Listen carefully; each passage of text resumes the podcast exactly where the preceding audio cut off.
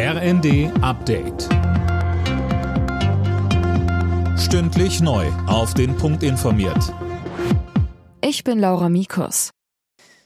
Kanzler Scholz hat bei seinem Indienbesuch eine klare Haltung im Ukraine-Krieg gefordert. Die Welt leidet unter dieser Aggression, so Scholz. Trotz des Krieges macht Indien weiter Geschäfte mit Russland.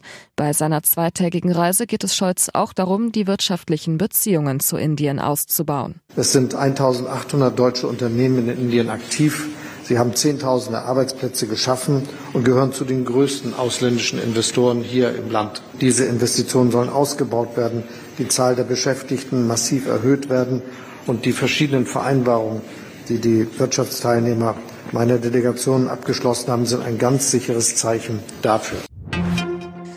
Mehr als 10.000 Menschen laut Polizeischätzung haben an einer umstrittenen Ukraine-Demo in Berlin teilgenommen. Die Kundgebung verlief weitgehend friedlich. Einzelheiten von Uwe Schimonek. Aufgerufen zu den Protesten hatten unter anderem die linken Politikerin Sarah Wagenknecht und die Frauenrechtlerin Alice Schwarzer.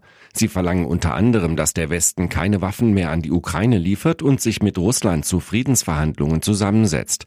Kritiker werfen unter anderem Wagenknecht vor, sie verharmlose den Angriffskrieg Russlands. Zudem müssten Moskau und Kiew über einen Frieden reden, sonst niemand. Durch ein knappes 1 zu 0 in Hoffenheim hat Borussia Dortmund vorerst die Tabellenspitze der Bundesliga übernommen. Auch RB Leipzig bleibt vorn dabei. Leipzig bezwang im Spitzenspiel des Tages Eintracht Frankfurt mit 2 zu 1. Wolfsburg behält durch ein 2 zu 0 in Köln die Europapokalplätze im Blick. Außerdem gewann Bremen gegen Bochum 3 zu 0 und Hertha BSC bezwang Augsburg 2 zu 0. Im Abendspiel holte Schalke ein 2 zu 1 gegen Stuttgart. Die Skispringer Andreas Wellinger und Karl Geiger haben bei der WM in Planica Silber und Bronze von der Normalschanze gewonnen.